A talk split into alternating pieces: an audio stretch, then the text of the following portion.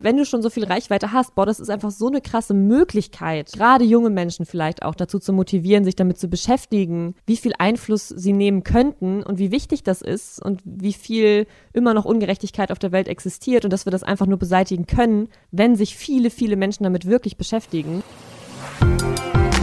Klima und wir. Wegweiser in eine nachhaltige Zukunft.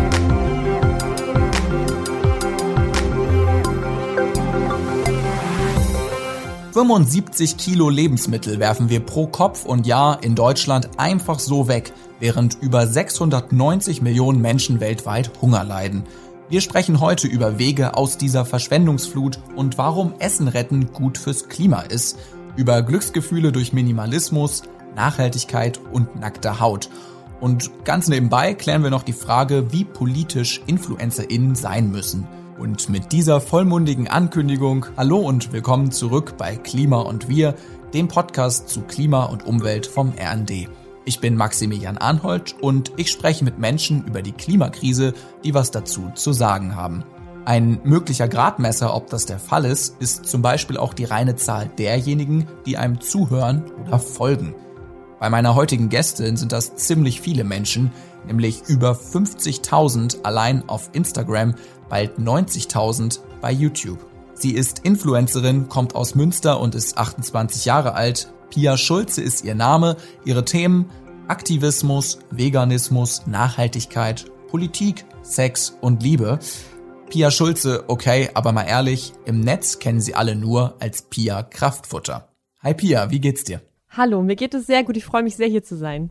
Pia, ich würde dich gern zu Beginn unseres Gesprächs mal auf ein kleines Gedankenexperiment einladen. Oha. Hast du ein Lieblingsgetränk? Ein Lieblingsgetränk? Ja. Jetzt gerade vegane Bananenmilch. Okay, gut. Dann stellen wir uns vor, es ist jetzt nicht harter Lockdown und wir wären auf einer Party mit ganz vielen Leuten und du hättest die dritte vegane Bananenmilch. Ich weiß nicht, ob es die da gibt, aber die gibt's hoffen da. wir mal. Okay, die gibt's da. Und dann stehen wir vor so ein paar anderen Leuten und ich frage dich, hey Pia, lang nicht gesehen, sag mal, was machst du eigentlich beruflich? Oh je. Diese Frage ist, glaube ich, meine größte Herausforderung im Smalltalk.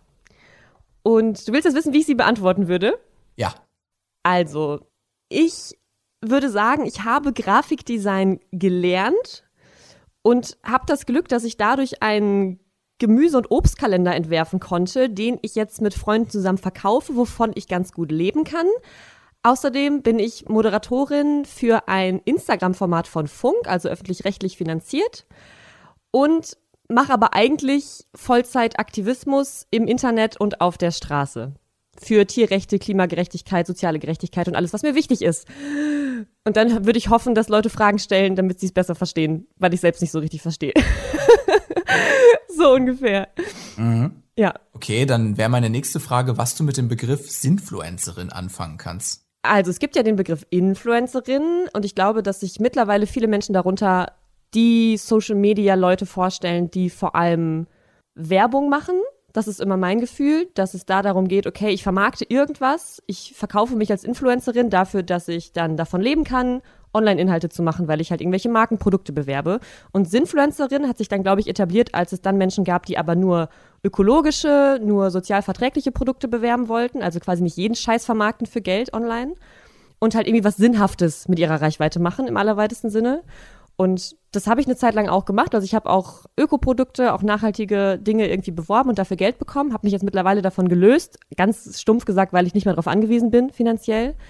Und vielleicht bin ich für viele Menschen trotzdem noch Sinnfluencerin, weil ich, glaube ich, in den Augen von anderen Menschen sinnvolle, in Anführungszeichen, Dinge im Internet verbreite, die halt irgendwie was Gutes bewirken sollen.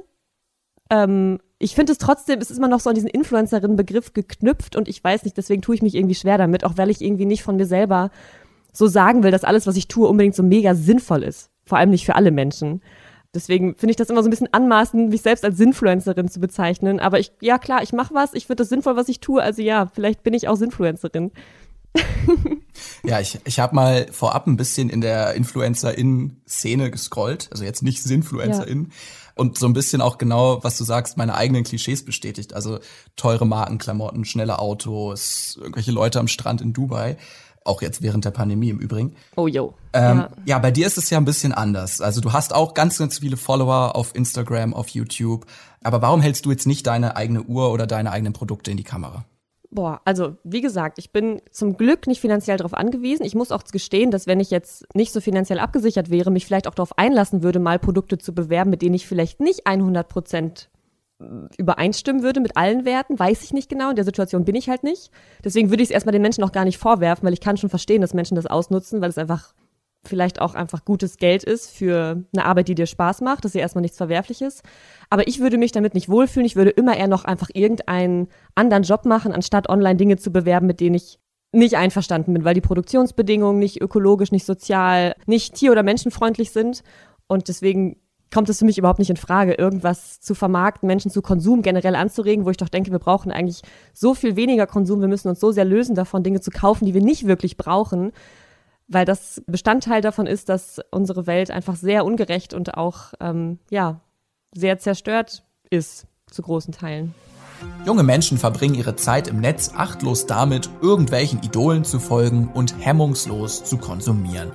Und auf der anderen Seite stehen die InfluencerInnen und nutzen ihre Popularität, um Kosmetik und Kleidung vor der Zielgruppe in die Kamera zu halten und sich damit dumm und dämlich zu verdienen.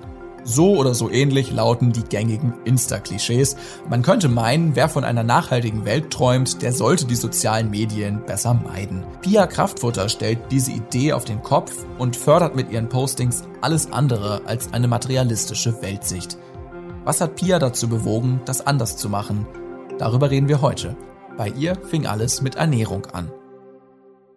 Du postest ja vor allem Fotos und Videos rund um die Themen Klimaschutz, vegane Ernährung. Ähm, fangen wir doch mal da an beim Essen. Das legt dein Künstlerinnenname Pia Kraftfutter ja auch nah. Du bist Veganerin, ich glaube seit du seit Anfang 20. Jo. Und damit hat deine Reise ja auch begonnen. Magst du uns da mal so einen kleinen Abriss geben? Ja, gerne.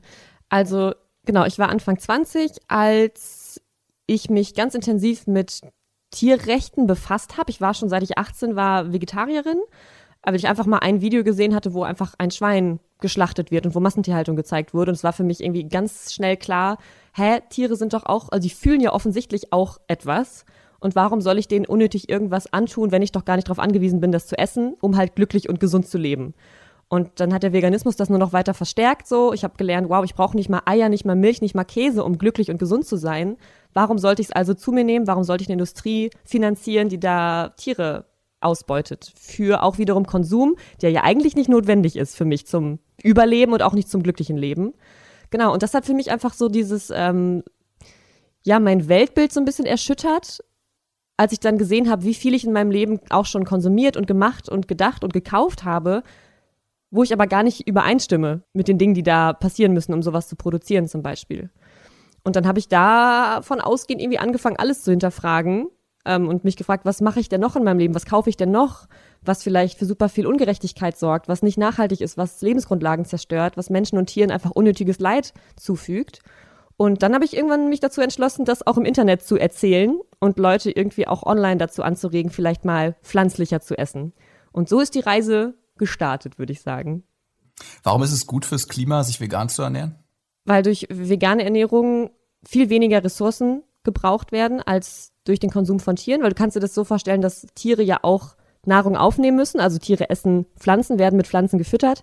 Und deswegen ist der Flächenverbrauch einfach viel größer, wenn wir halt erst die Tiere mit Pflanzen ernähren, um dann die Tiere zu essen, anstatt einfach die Pflanzen direkt zu essen. Also überall da, wo jetzt Tierfutter angebaut wird, könnte auch Essen für uns angebaut werden. Auch genauso proteinreiches, wichtige Nahrungsmittel. Und ja, das ist, glaube ich, ein Punkt. Jetzt hast du ein bisschen erzählt, wie du zu dem gekommen bist, was du machst, aber ich muss jetzt natürlich noch mal ganz dezidiert fragen, warum du machst, was du machst. Und dafür haben wir eine neue Kategorie, die ich jetzt an dieser Stelle mal in den Podcast einführen will, nämlich den Kippschalter. Kippschalter. Das Grönlandeis, die Permafrostböden oder der Regenwald. Kippschalter sind beim Klima von zentraler Bedeutung. Wie ein Schalter können sie abrupt in einen neuen Zustand wechseln wenn zum Beispiel durch die Erderhitzung einmal das Eis taut, löst das unkontrollierbare Folgen aus und kann das gesamte Erdsystem aus der Balance bringen. Im Kampf gegen die Klimakrise muss es aber nichts Schlechtes sein, einen Schalter umzulegen. Ganz im Gegenteil. Wir fragen in jeder Folge unsere Gäste, was für sie einer oder mehrere Auslöser waren, sich fürs Klima zu engagieren. Und wir gehen davon aus, dass das ebenso kraftvolle Folgen hat.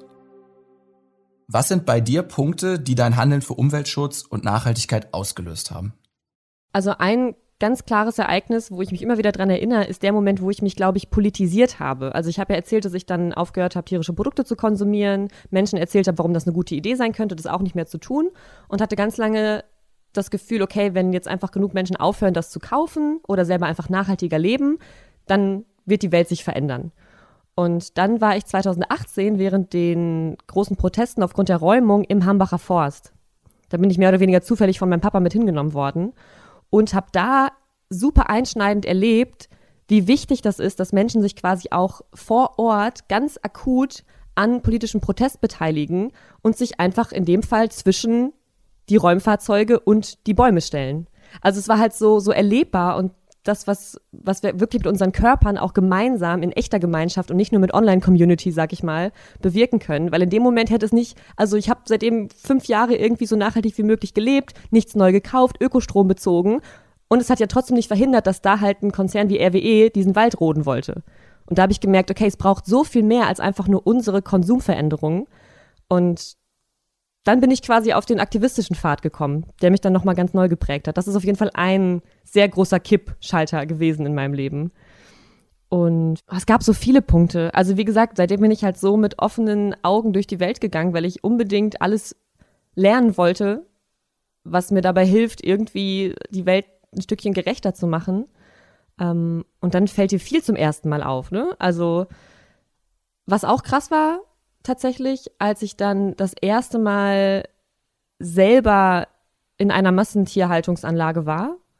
Also ich habe dann wirklich schon seit, ich weiß nicht, wir waren da auch schon sechs, sieben Jahre ähm, vegan gelebt, mich viel damit befasst, alle möglichen schrecklichen Videos gesehen, davon wie Tiere halt gehalten und getötet werden und war dann halt so undercover-mäßig mit einer Tierschutzorganisation in einem Massenbetrieb nachts und habe mir das halt vor Ort live angeguckt und habe halt den Schweinen in die Augen geguckt, habe da gerochen, wie es da riecht und gesehen, wie das wirklich aussieht und halt es so viel mehr gefühlt, als ich das jemals konnte vorher aufgrund von Videoaufnahmen oder das, was Menschen mir erzählt haben. Ähm, und mich dann auch quasi noch mal mehr bestärkt gefühlt, was tun zu müssen, weil ich dachte, ich habe es jetzt mit eigenen Augen gesehen. Ich habe jetzt auch noch mehr das Recht, mich dagegen stark zu machen. Jetzt kann mir keiner mehr erzählen, so ja, es ist ja alles gar nicht wirklich so. Ähm, ja, das waren, glaube ich, so mit die krassesten Erlebnisse, die dann noch mal am meisten mich in allem, was ich gemacht habe, bestärkt haben, glaube ich. Wer dich schon lange folgt, der kann ja so deinen persönlichen Weg raus aus diesem Konsumwahn ein bisschen nachvollziehen. Was waren größere Baustellen auf diesem Weg, die dir das Leben schwer gemacht haben? Ach, so, so schwer fand ich das alles gar nicht. Ich glaube, am schwersten fand ich eher, mich damit abzufinden oder damit umzugehen, dass es ganz viele Menschen gibt, denen es nicht so leicht fällt. Die unbedingt Fleisch essen möchten, die es nicht verstehen, warum ich keine neue Kleidung mehr bei HM oder was weiß ich wo kaufe. Äh, dass du erlebst, dass die Welt oder ganz viele Menschen um dich herum, auch in deinem Umfeld, auch Menschen, die du magst, sich anders damit beschäftigen oder sich andere Themen suchen, die ihnen wichtig sind. Und das zu akzeptieren und dann die eigene Meinung, auch das eigene Weltbild nicht über andere Menschen zu stellen und versuchen verständnisvoll zu bleiben. Trotzdem irgendwie dann ungeduldig sein und denken, Mann, wir brauchen aber so viel mehr Menschen, die sich wirklich einbringen. Und ihr macht andere Sachen, die vielleicht, weiß ich nicht, vielleicht mehr Leid verursachen, als wirklich Menschen und Tieren zu helfen. Das war schon, das finde ich am schwierigsten. Aber für mich selber fand ich die Umstellung und auch den Konsumverzicht immer ziemlich einfach eigentlich. Du bringst ja über deine Social Media Accounts auch ganz viele Menschen dazu, nachhaltiger zu denken und zu handeln. Sagst aber auch, wir können mit nachhaltigem Konsum, mit, wir können mit komplett nachhaltigem Konsum allein nicht die Welt retten. Warum nicht? Gehen wir mal davon aus, dass jetzt morgen, ab morgen vielleicht alle Menschen in Deutschland oder auch nur alle Menschen, die ich kenne, was ja auch schon super viel wäre, keine tierischen Produkte mehr kaufen würden. Also das Boykottieren, so wie ich mir das immer auch gewünscht habe. Dann ist ja trotzdem unsere Wirtschaft und unser System so globalisiert und vernetzt und komplex, dass immer noch genauso viele Tiere getötet werden könnten.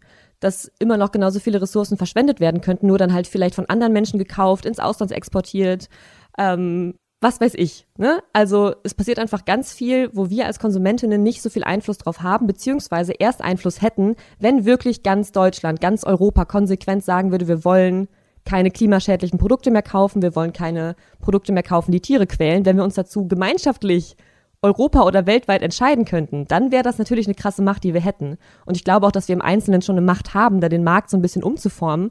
Aber auch angesichts der Klimakrise und der wenigen Zeit, die wir haben, glaube ich nicht daran, dass es eine Möglichkeit gibt, so schnell nur durch Konsumentscheidungen ähm, eine tatsächliche Veränderung zu bewirken. Und deswegen muss auf jeden Fall einfach politisch viel mehr passieren, viel mehr Druck ausgeübt werden und auch viel mehr so gehandelt werden, als ob wir tatsächlich in einer Krise stecken, weil das tun wir nun mal. Und dann halt einfach nur ein bisschen grüner einzukaufen, ist, glaube ich, einfach nicht die Lösung leider. Auch wenn es schön wäre, wenn es so einfach wäre. Ja, ja, total. Das ist so ein bisschen so ein Widerspruch, große Welt und, und kleine Welt. Und was kann jeder selbst bewirken und jede? Und was sind so die politischen Stellschrauben, an denen man da drehen müsste? Also ich würde auch immer sagen, wenn Menschen irgendwie glauben, dass sie nicht komplett auf Fleisch oder auf Käse verzichten können, wenn du dann aber trotzdem vielleicht an jeder Tierrechtsdemo teilnimmst, wenn du trotzdem versuchst, dich politisch einzubringen, wenn du streiken, demonstrieren gehst, dann bewirkst du wahrscheinlich mehr für die Tiere in dem Fall, als wenn du halt komplett vegan lebst und sonst aber dich nicht einbringst. Das ist so meine Theorie. Ne? Also es ist irgendwie auch für viele Menschen, glaube ich, ganz gut zu hören. Du musst nicht die perfekte Öko-Veganerin sein, um irgendwie was machen zu können. So, es geht nicht nur darum, was wir kaufen oder was wir uns leisten können, umzustellen in unserem Leben, sondern uns irgendwie zusammenzutun und auch mal laut zu werden und zu sagen, nee, wir wollen das eigentlich nicht. Wir wollen nicht, dass ich, also ich will eigentlich nicht Fleisch kaufen können, weil ich weiß, es ist schlimm für die Umwelt. Aber solange es halt da ist, so kann ich auch verstehen, dass man dann die Verantwortung ein bisschen abgibt auch. Weil sie ist einfach verteilt, ne? Wir sind nicht alleine verantwortlich. Ja. Und du zeigst ja auf deinen Accounts auch auf, wie es anders geht. Ich habe mir mal ein paar Videotitel zum Thema vegan Essen angeguckt, die ich total klasse finde. Oh ja. Vegane Donuts, wie sie selber machen. Wir probieren alles. Der vegane Taste-Test und Kohl ist cool. Ich wäre sofort dabei, muss ich sagen, vor allem bei den Donuts. Geil, sehr gut. Aber wenn das Essen dann so lange vor der Kamera liegt, wie oft schmeißt du eigentlich was weg von dem, was du postest? Von dem, was ich poste, habe ich, glaube ich, noch nie irgendwas weggeschmissen. Ehrlich, ne? Ich, dafür habe ich zu viele hungrige, süße Menschen in meinem Leben, die dann sich auch die 20 Donuts mit mir teilen zum Beispiel. also ich glaube, wenn ich Essen wegschmeiße, dann nur, wenn ich Essen containert habe, was vielleicht eh schon ein bisschen nicht mehr ganz so frisch war und mir dann halt auch im Kühlschrank wegschimmelt. Aber wenn ich Sachen wirklich koche und zubereite und zeige, dann werden die auch, selbst wenn sie dann kalt und matschig sind, von irgendwem aufgegessen.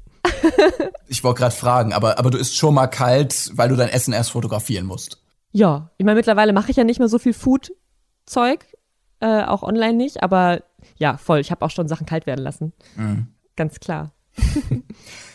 ich habe eingangs erzählt, 75 Kilogramm pro Jahr und Kopf werfen wir an Lebensmitteln in Deutschland in die Tonne. Lebensmittel, die man noch essen könnte. 12 Millionen Tonnen insgesamt. Eine neue Studie vom Umweltprogramm der Vereinten Nationen zeigt, dass 2019 auf der ganzen Welt etwa ein Sechstel der produzierten Lebensmittel im Müll gelandet sind. 60 Prozent in Privathaushalten, ein Viertel in der Gastronomie und 15 Prozent immer noch im Einzelhandel. Also im Grunde, wir schmeißen von 60 Äpfeln 10 einfach so weg. Es ist so, ja, super verstörend, finde ich. Zur Lebensmittelproblematik kommt, das Essen wäre durchaus noch genießbar. Doch eher landet ein Salatkopf mit braunen Druckstellen oder der Kartoffelsalat mit leicht überschrittenem Haltbarkeitsdatum in der Tonne. Für Klima und Umwelt ist das natürlich ein riesiges Problem. Allein aufgrund der Energie und Ressourcen, die für die Nahrungsmittelproduktion aufgewendet werden. Für ein Kilo Äpfel braucht man 820 Liter Wasser, das man sich natürlich sparen könnte, wenn die Äpfel gar nicht gegessen werden. Vom Bodenfraß durch die Landwirtschaft ganz zu schweigen und für Ackerland werden eben oft auch Wälder gerodet, die dann wiederum fehlen, um das entstehende CO2 durch die Agrarindustrie zu binden. Jährlich kommen durch die Lebensmittelverschwendung unglaubliche 4,4 Gigatonnen Treibhausgasemissionen zusammen, 8% der weltweiten Menge. Agrarministerin Julia Klöckner will die Lebensmittelverschwendung im Handel und bei den Verbrauchern bis 2030 halbieren. Während andere Länder wie Frankreich strenge Gesetze gegen die Verschwendung haben, setzt Deutschland unter Klöckner auf Freiwilligkeit. Allerdings, natürlich kann auch jeder selbst etwas tun. Sich einen Einkaufsplan machen, bei abgelaufenen Lebensmitteln einfach mal probieren, ob es noch schmeckt und Reste kreativ verwerten. Die App Zu gut für die Tonne von der Bundesregierung beispielsweise liefert Rezepte für die Resteküche. Abhilfe bieten darüber hinaus auch zahlreiche Plattformen, die Verbrauchern helfen, an aussortierte Lebensmittel zu kommen. Bei Too Good To Go geben gastronomische Betriebe überschüssiges Essen ab, Verschenken tun es zum Beispiel die Tafeln, das Portal Foodsharing oder zahlreiche private Initiativen. Einige Supermärkte verkaufen darüber hinaus günstig Lebensmittel, die abgelaufen sind oder kurz vor Ablauf des Haltbarkeitsdatums stehen. Eine Lösung für dich jenseits vom Wegwerfen dieser Lebensmittel ist das Containern, wenn du zum Beispiel Obst und Gemüse aus dem Müll holst. Warum machst du das und was bringt das? Mhm. Also ich würde, ich würde eigentlich gar nicht sagen, dass es unbedingt eine Lösung ist. Das wäre schön, wenn das die Lebensmittelverschwendung wirklich lösen würde. Es ist für mich ein Weg, noch das Letztmögliche zu tun, damit in diesem verrückten System, wo so viel Essen verschwendet wird, überhaupt noch irgendwas zu retten. also genau, also wie du gesagt hast, im Einzelhandel bei Supermärkten werden jeden Abend noch genießbare Lebensmittel weggeschmissen in der Regel, weil sie nicht mehr verkäuflich sind, weil das MHD abgelaufen ist, weil es vielleicht eine kleine matschige Stelle gibt, die dann die Konsumierenden dazu verleiten würde, das nicht mehr zu kaufen, also nicht mehr rentabel ist. Also für Supermärkte lohnt es sich oft mehr, Lebensmittel wegzuschmeißen, als dafür zu sorgen, dass sie vielleicht an Bedürftige verteilt werden oder günstiger verkauft werden. Einfach, ja genau, es ist weniger wirtschaftlich. Das ist auch schon ne, Problem des gesamten Wirtschaftssystems, dass einfach sowas dann möglich gemacht wird, dass da einfach Lebensmittel, Lebensgrundlage, weil eigentlich brauchen wir vor allem Essen, um zu überleben, einfach wertlos weggeschmissen wird. Containern ist dann wirklich, ja, da noch äh, nachts zu den Supermärkten zu gehen, zu gucken, was kann ich noch mitnehmen. Alles, was ich containere, muss ich dann auch nicht mehr kaufen. Das heißt, ich kann da auch so ein bisschen die Nachfrage im besten Fall zurückschrauben, dass also ne, utopisch gedacht dann auch weniger gekauft wird, was dann am Ende wieder weggeschmissen werden muss ich meine, ja, dafür müssten schon alle Menschen überall immer containern und selbst dann wäre natürlich das große Problem nicht gelöst. Aber es fühlt sich trotzdem meistens gut an, dann da zumindest noch das Letzte zu retten, was da möglich ist. Und halt davon natürlich auch gut leben zu können, muss ich auch sagen. Ne? Ist natürlich auch ähm, eine Art, mich zu versorgen, die kein Geld kostet. Was findest du so beim Container? Die Frage ist, was finde ich nicht? Es ist also, ich das Gefühl, ich habe schon alles gefunden. Auch viele Dinge, die ich natürlich auch so nicht essen wollen würde. Viele tierische Produkte, aber Obst und Gemüse, ich weiß nicht. Ich habe noch kein Obst oder Gemüse nicht gefunden. Ich meine, ich mache das auch schon seit fünf Jahren jetzt. Ähm, aber hauptsächlich nehmen wir Obst und Gemüse mit. Ab und zu finden wir auch vegane Ersatzprodukte, manchmal auch Kuscheltiere und ähm, Messer und weirde Sachen. Genau, aber Obst und Gemüse finde ich immer. Nachgehakt. Containern, also die Mitnahme weggeworfener Waren aus Abfallcontainern, ist hierzulande verboten. Wer in Deutschland Lebensmittel aus Supermarktmülltonnen holt, macht sich strafbar und kann zum Beispiel für Diebstahl oder Hausfriedensbruch belangt werden.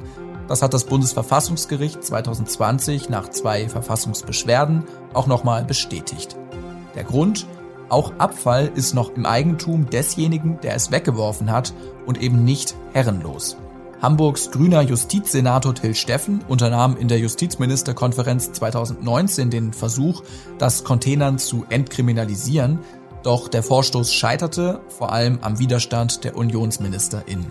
Containern tun einerseits vor allem bedürftige Menschen und andererseits eben Leute, die sich auf diese Weise gegen die Verschwendung von Lebensmitteln einsetzen, zum Beispiel UmweltschützerInnen wie Pia. Du hast gesagt, dass es so ein letzter Ausweg ist, um da noch was zu retten, was ohnehin weggeschmissen würde. Was müsste sich denn ändern von Seiten der Supermärkte oder Politik, damit das nicht so ist? Ich würde mir wünschen, dass Supermärkte erstens viel mehr darin unterstützt würden, Möglichkeiten zu finden, dieses Essen auch noch weiterzugeben. Also es gibt auch Interviews von Supermarktbetreibenden, ähm, die halt sagen, wir können uns das einfach nicht leisten, auch noch jetzt einen Menschen anzustellen, der zum Beispiel das Netz Orangen, wo eine schlecht ist, auszusortieren, weil uns das zu viel kosten würde. Das heißt, wir schmeißen das ganze Netz Orangen weg. Und da eine staatliche Finanzierungshilfe oder auch, weiß ich nicht, irgendwelche Programme, die dann entweder Menschen dafür belohnen, wenn sie zum Beispiel Lebensmittel ähm, nicht wegschmeißen. Oder ich finde Strafe immer schwierig, aber natürlich könnte Lebensmittelwegwurf auch strafbar werden. Ähm, dann würde natürlich noch eine Kontrollinstanz dazukommen müssen, die auch wirklich schaut, wer was wo wegschmeißt. Das ist in Frankreich auch so ein bisschen das Problem, so wie ich das verstanden habe. Da ist es ja quasi verboten, aber es kontrolliert halt auch keiner so richtig. Und ich meine grundsätzlich diese ständige Verfügbarkeit im Supermarkt. Ich glaube, ein Drittel aller Backwaren zum Beispiel werden weggeschmissen. Also jedes dritte Brötchen einfach so. Einfach weil da der Anspruch besteht, dass das Backwarenregal bis zum späten Abend immer voll sein muss. Und das wäre ja auch etwas, was an sich nicht notwendig ist, weil wir müssen ja nicht verhungern, selbst wenn wir nicht mehr 20 Brote zur Auswahl haben am Ende des Tages. Genau, da wünsche ich mir einfach, dass da mehr passiert, weil ich glaube, dass auch der Supermarkt nicht allein verantwortlich ist, weil das sind auch nur Menschen, die sich in diesem kapitalistischen Wirtschaftssystem irgendwie zurechtfinden wollen. Und da müsste schon, finde ich, staatlich mehr geregelt werden, dass da wirklich entsprechend Maßnahmen eingeleitet werden, die dazu verhelfen, sowas viel leichter abgeben, spenden, günstiger zu verkaufen, machen. Ja. Und wie sehr kann radikaler Protest dabei helfen? Also bei Containern ist ja in Deutschland immer noch verboten. Ich habe das Gefühl, dass durch das Containern und vor allem durch dann auch das darüber sprechen und dass Menschen zeigen, was wir da im Supermarkt finden, das gehört ja bei uns ganz stark auch dazu, dass das eine krasse Aufmerksamkeit zieht, weil wie viele Menschen sich das gar nicht richtig vorstellen können, wie viel genießbares Essen weggeworfen wird, bis sie dann so Fotos sehen von den Dingen, die wir halt im Müll finden und sagen, Leute, guck mal, das war eine Nacht, ein Supermarkt und es ist ungefähr ein Einkauf im Wert von 200 Euro, wo ich drei Wochen von leben könnte. Und das rüttelt Menschen, glaube ich, schon auch ein bisschen wach das zeigt, glaube ich, auch Supermarktbetreibenden ganz gut. So, jo, okay, wenn wir es wirklich mal alles nebeneinander legen würden, was wir da wegschmeißen, kommt da schon echt viel zusammen, wovon Menschen wirklich noch leben könnten. In einer Welt, wo, also selbst auch in Deutschland nicht alle Menschen gleich viele Möglichkeiten haben, an gutes Essen zu kommen. Weltweit betrachtet natürlich sowieso nicht da sehe ich quasi die Möglichkeit, da zumindest eine Aufmerksamkeit für zu schaffen und dann immer zu hoffen, dass es dann irgendwann auch irgendwen erreicht, der vielleicht ein bisschen mehr Einfluss hat, der vielleicht selbst einen Supermarkt betreibt, der vielleicht in der Politik schon ist und dann entsprechend da was einbringt und so ich glaube schon, dass wir da alle auch einen Beitrag leisten können, dadurch, dass wir solche, sag ich mal, radikalen Dinge tun und vor allem darüber sprechen, uns zusammentun, das anderen zeigen und einfach uns auch ein bisschen empören darüber. Weil das ist ja nichts, was wir hinnehmen sollten, dass so viel genießbares Essen weggeschmissen wird in einer Welt, wo so viele Menschen nicht genug haben. Dein Protest oder dein Aktivismus ist ja auch noch an anderer Stelle radikal, in Anführungsstrichen. Du hast dich zum Beispiel schon mal mit Extinction Rebellion nackt vors Straßenbauamt Deges in Berlin gestellt und protestiert gegen die Abholzung des Dannröder Forstes. Du hast auch da vorhin von gesprochen. Oder bist nachts in eine Schweine- und Hühnermast eingebrochen. Ihr habt einige Tiere auch mitgenommen. Ich frage mich, ob man damit Leute, die sich für Klimagerechtigkeit einsetzen wollen, nicht eher sogar noch abstößt. Warum meinst du, weil es dann so radikal ist, dass sie denken, wir übertreiben mit dem, was wir tun, oder weil sie es selber nicht tun würden und sich dann auch dem Protest nicht anschließen? Ja, genau, ich glaube letzteres. Also einfach, ja. weil so diese Hürde so hoch ist, dass man sagt, na, das mache ich jetzt dann doch lieber nicht, da habe ich zu viel Angst vor den Konsequenzen. Ja. Ich glaube, dass es zu Recht vielen Menschen viel zu heikel ist, sowas zu machen, aber ganz wichtig finde ich auch bei dem Protest, den wir da ausüben oder den ich auch ausübe mit dem, was ich tue, was vielleicht für einige radikal oder krass erscheint, immer dazu zu sagen, aber du musst das ja auf keinen Fall auch so krass machen, wie ich das tue. Also wie gesagt, es braucht ja Menschen eigentlich überall, die irgendwie über dieses Thema sprechen und auch bei jeder Aktion, wo Menschen sich jetzt zum Beispiel, wir das gemacht haben, oben ohne vor die Deges stellen, braucht es auch ganz viele Menschen, die davon Fotos machen, die davor stehen, die einfach in Anführungszeichen nur ähm, demonstrieren, die sich damit mit Menschen austauschen, die vielleicht auch nur vorher eine Pressemitteilung schreiben von zu Hause aus die sich im Endeffekt um uns kümmern, je nachdem, wie es uns dann damit geht, die uns auffangen emotional. Also es gibt einfach in der Aktivismus-Szene, in den ganzen Bewegungen, in denen ich unterwegs bin, für alles Menschen und egal, was du kannst oder tun willst oder nicht tun willst, gibt es halt was, wo du helfen kannst. Und ich glaube, da hast du recht, dass es schon vielleicht abschreckt, weil diese krassen, provokanten Aktionen sind natürlich das, was dann im Endeffekt gezeigt wird also das ist ja das, was so rüberkommt, boah, die machen da irgendwelche krassen Sachen. Und all die Menschen, die auch im Hintergrund dafür arbeiten, die sich nicht in diese Position begeben, vielleicht irgendwas zu riskieren, die siehst du halt leider nicht so richtig. Und da glaube ich schon, dass da vielleicht noch auch mehr gezeigt werden muss, noch mehr drüber gesprochen werden muss. Und andererseits braucht es natürlich auch Menschen, die halt sich entsprechend ähm, radikal oder äh, einfach unkonventionell Protesten anschließen eben, weil es einfach sonst keine Aufmerksamkeit gibt, beziehungsweise nicht genug Aufmerksamkeit, also gibt es ja immer noch nicht. Weil wenn es genug Aufmerksamkeit wäre, würde sich vielleicht auch schon genug ändern. Das tut es ja offensichtlich nicht. Sei es jetzt für Tierrechte oder ähm, was Klimagerechtigkeit angeht. Genau, das ist so ein bisschen, ja, ist auf jeden Fall schwierig, da immer auch zu gucken, dass, dass wir alle mit einbeziehen und sich keiner dadurch abgeschreckt fühlt. Aber ich glaube schon, dass das durchaus passiert. Dass vielleicht Leute denken, boah, das ist mir zu krass. Aber ich würde auch immer sagen, du musst also ich bin auch jetzt nicht eine bessere Aktivistin, nur weil ich mich irgendwie traue oder es mir leisten kann, in einen Schweinestall einzusteigen, weil ich halt auch rechtliche Konsequenzen nicht so sehr fürchten muss wie vielleicht andere. Ähm, weil ich zum Beispiel selbstständig arbeite, ne? ich kann jetzt nicht von irgendwem gefeuert werden, weil der sagt, du hast aber illegale Dinge getan oder so. Ähm, ja, also ich mache einfach das, was ich kann und wenn alle tun, was sie können, wäre schon echt viel getan, glaube ich. Ja, das Problem ist ja auch immer so ein bisschen diese mediale Aufmerksamkeit, ne? Also die krassen Aktionen, die landen dann natürlich in den Medien. Na klar. Ähm, genau. Aber die Hintergründe, ja. die erreichen nicht unbedingt so viele Menschen und ja, also hinter jeder Aktion steckt so viel Arbeit und Auseinandersetzung und Zusammentreffen und Planung und Zeit. Also Tage, Monate lang werden Dinge vorbereitet. Und dann siehst du natürlich in den Medien oder auch das, was wir natürlich bei Social Media teilen, ist halt auch nur so das Krasse, was dann am Ende passiert. So. Ja, das Sahnestück so von der ganzen ja, Arbeit. Ja, klar. Aber so funktioniert's ja einfach. Ne? Immer alles zu zeigen wäre einfach auch nicht möglich. Aber das könnte auf jeden Fall noch mehr passieren, glaube ich, insgesamt mhm. mehr Hintergrund zu zeigen. Ja, du stehst ja auch noch mit anderen Themen in der Öffentlichkeit, also nicht nur Klima- und Umweltschutz. Ähm, ein weiteres großes Thema von dir auf YouTube vor allem ist Liebe und Sexualität. Setzt sich für Diversity ein, Gleichberechtigung. Äh, ich weiß, es ist jetzt eine sehr umfängliche Frage, aber vielleicht mal ganz kurz, wie hängen denn Frauenrechte auch mit der Klimakrise zusammen? Also Frauenrechte, also sowie die Rechte erstmal aller Menschen, auch benachteiligter, diskriminierter Menschen, hängt insofern mit der Klimakrise zusammen, dass die Klimakrise, die Ungerechtigkeit, die jetzt besteht, nur noch mehr verstärken wird. Also Frauen zum Beispiel hätten dann einfach aufgrund ihrer Position, ihrer aktuellen Position in der Gesellschaft, weniger Chancen, sich zum Beispiel vor entsprechenden Klimaauswirkungen zu schützen. Weil Frauen halt im Schnitt auch weniger verdienen, zum Beispiel, und dann auch vielleicht weniger finanzielle Möglichkeiten haben, sich irgendwas, weiß ich, zu kaufen, was sie davor schützt ähm, wenn halt entsprechende klimatische Veränderungen auch hier ankommen. Ist jetzt sehr abstrakt gesprochen. Aber in Bezug auf Benachteiligung zeigt sich, dass die Klimakrise, ja ähnlich wie die Corona-Krise jetzt auch, die Menschen benachteiligt, die eh schon benachteiligt sind. Und es ist leider so, dass Frauen in unserer und in vielen anderen Gesellschaften immer noch benachteiligt sind.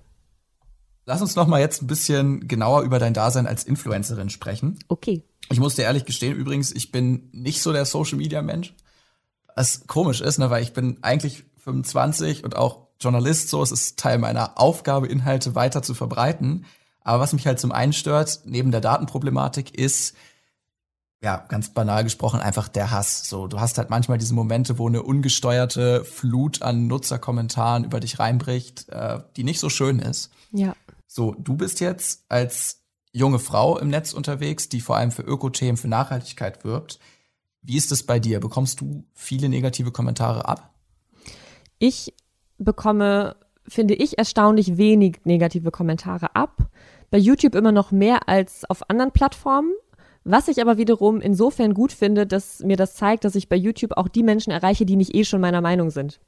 Also wenn ich Kommentare bekomme, die total anti sind, die mich vielleicht auch erstmal beleidigen oder gar nicht verstehen, was ich da sage und irgendwie unbedingt dagegenhalten wollen, dann zeigt mir das, okay, krass, dieses Video kommt doch irgendwo hin, wo Menschen sich noch nie darüber Gedanken gemacht haben, was unser, sagen wir mal, Konsum zum Beispiel bewirkt oder was es mit Gendern auf sich hat. Ich glaube, unter meinem Gendern-Video ist, glaube ich, das meiste, äh, keine Ahnung, abgefuckte Rumgeschreib passiert.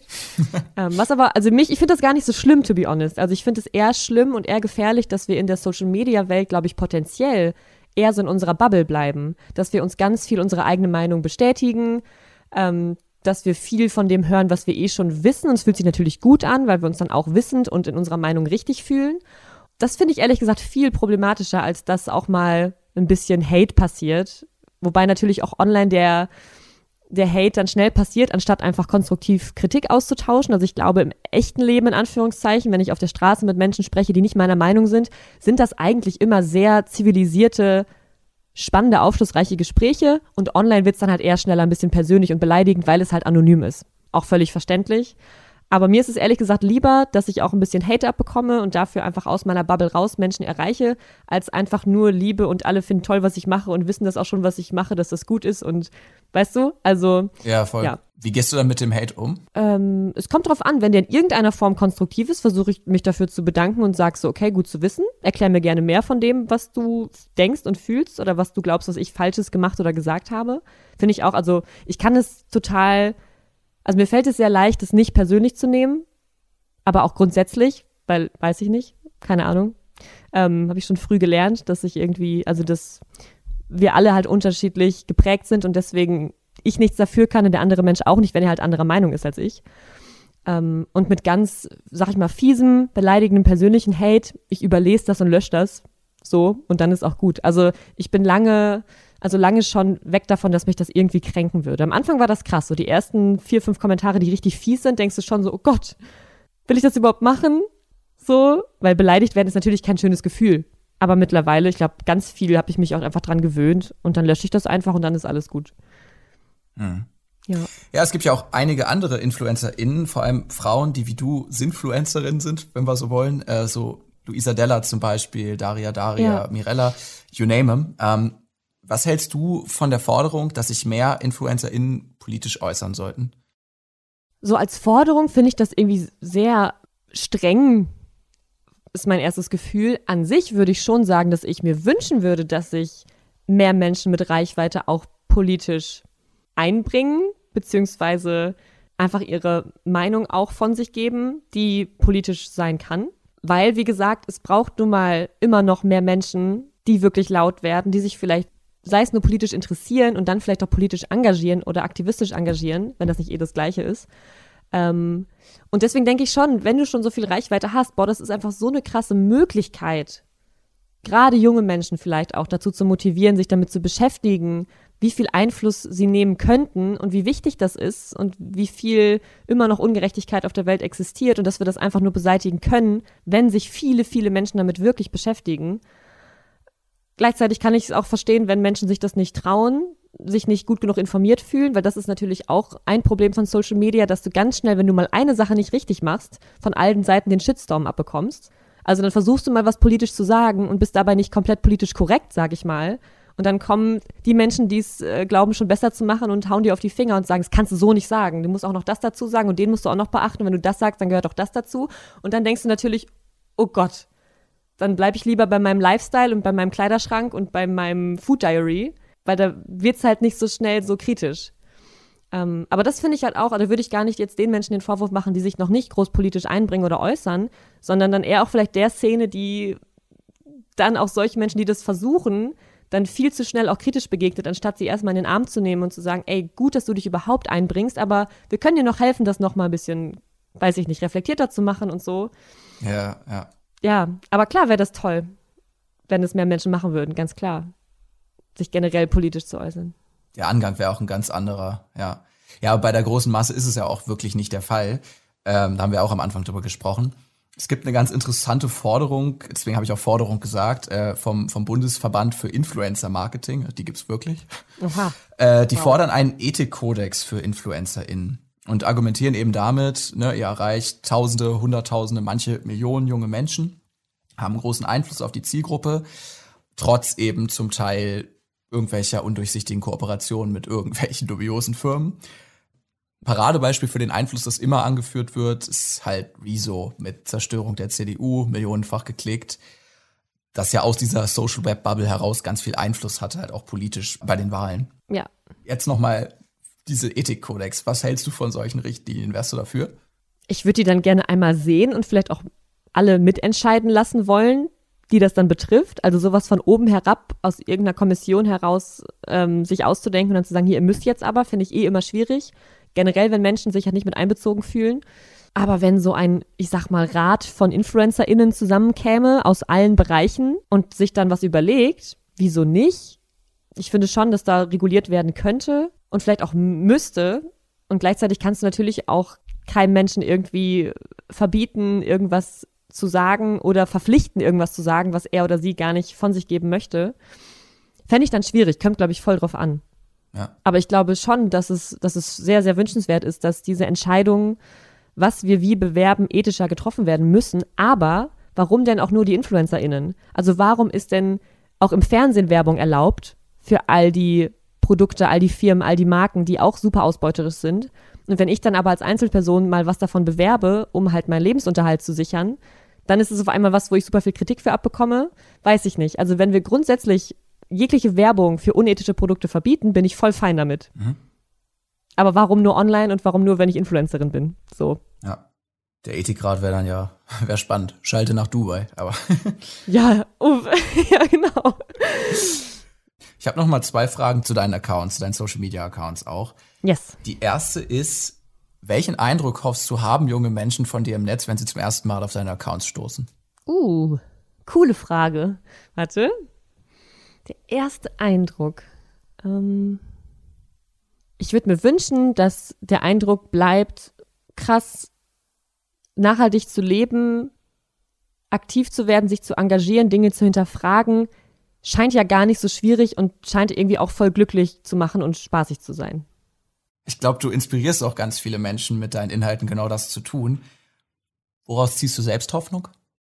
Auch aus all den Menschen, mit denen ich das zusammen mache, glaube ich. Also ich habe eh so eine, so eine Grundannahme, dass Menschen im Grunde irgendwie gut sind und dass wir halt alle in diese mega verrückte Welt ungefragt reingeboren werden und dann natürlich das auch alles super komische Sachen mit uns macht, die uns dann irgendwann dazu bringen, Dinge zu tun, die vielleicht nicht komplett ethisch oder leidvermeidend sind oder nicht nachhaltig sind oder was auch immer, dass wir aber nicht so richtig schuld daran sind, sondern halt alle Teil dieses riesigen, komplexen Universums, mal ganz groß gesprochen. Und dass aber darin trotzdem ganz viele Grundbedürfnisse ja die gleichen sind. Also wir wollen ja eigentlich doch alle nur sicher und irgendwie glücklich überleben und ein gutes Leben führen. Und dann glaube ich irgendwie immer auch daran, dass wir auf Dauer auch genug Kompromisse genug zusammenfinden können, um halt wirklich was zu verändern. Und dann bin ich einfach mit super vielen Menschen in Kontakt, die genau das auch glauben, die genau auch wie ich was dafür tun, die irgendwie merken, dass sie auch eine Verantwortung haben, selbst wenn sie vielleicht nicht schuld sind an all den Dingen, aber die halt daran glauben, dass wenn wir zusammenkommen und weitermachen, dass dann einfach auch Dinge besser werden können. Und dazu kommt auch, dass ich ganz gerne so in die Vergangenheit zurückdenke und mir bewusst mache, was wir auch alles schon oder was auf der Welt schon erreicht wurde an Fortschritt. So vor 100 Jahren würde ich jetzt auch nicht mehr leben wollen, vor 200 und vor 1000 erst recht nicht. Also es hat sich ja auch schon viel Gerechtigkeit breit gemacht in der Welt. Trotz all den Ungerechtigkeiten, die immer noch existieren, sind wir ja schon ein ganzes Stück weit gekommen. Aufgrund von Menschen, die sich eingesetzt haben. Und da irgendwie zu merken, nee, es muss nicht alles so bleiben. Ich habe das Gefühl, dass wir schnell davon ausgehen, unsere Welt ist jetzt halt so und wir haben schon so viel Fortschritt und wo sollen wir noch hinkommen, als wären wir jetzt irgendwie angekommen in unserem Menschsein. Und das glaube ich halt nicht. Also ich glaube, Veränderung hat immer stattgefunden, obviously. Das zeigt uns ja jedes Geschichtsbuch. Also warum nicht auch jetzt noch wieder was Positives bewirken können? Finde ich irgendwie nur logisch, dass das halt machbar ist. Klasse. Ich habe eigentlich noch eine Frage, aber das war wirklich so ein schönes Schlusswort. Das will ich über, ich will dir da überhaupt nicht reingrätschen. Oh.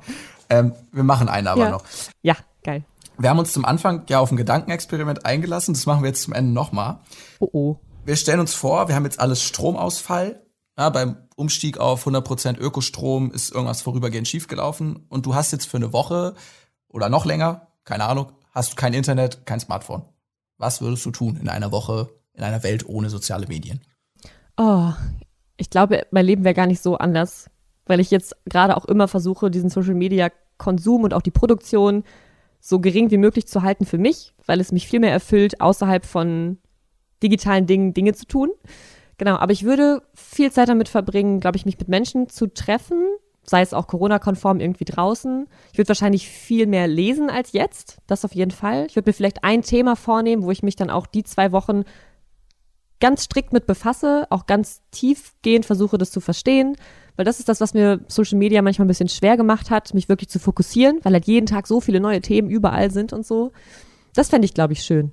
Und ganz viel kochen und gut essen. Sehr gut, das ist immer ein guter Gedanke. Und wahrscheinlich sehr gut schlafen, weil ich nicht mehr vor irgendeinem Bildschirm hängen würde. gut, du hast jetzt doch wieder Netz. Was wird dein nächstes Thema? Was wird das nächste Posting? Gewaltfreie Kommunikation. Hm. Alles klar. Ja, ja, haben wir heute auch hingekriegt. Oder? Ich habe mich sehr gewaltfrei behandelt gefühlt. Sehr gut, sehr gut. Das ist mir ein Anliegen. Das ist viel wert, ja. Danke, dass du beim Podcast warst. Vielen Dank, dass ich hier sein durfte. Das war Pia Kraftfutter. Sie ist nicht nur Sinfluencerin und Klimaaktivistin, sondern auch Streiterin für die Gleichberechtigung und sie wirbt für ein echtes Umdenken in der Gesellschaft.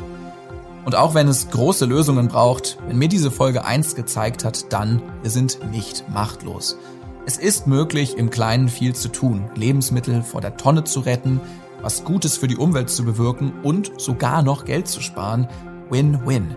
Ladet euch zum Beispiel die beste Reste-App runter und kocht einfach mal mit dem, was im Kühlschrank übrig geblieben ist.